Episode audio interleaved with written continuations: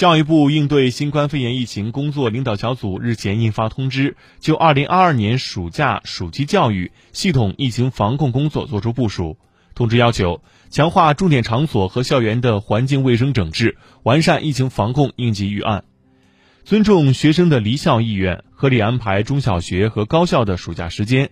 各级教育部门要在省级联防联控机制统筹下。统一离返校的政策要求，严格执行返乡政策，建立健全协调对接和应急处置机制，保障学生安全有序返乡。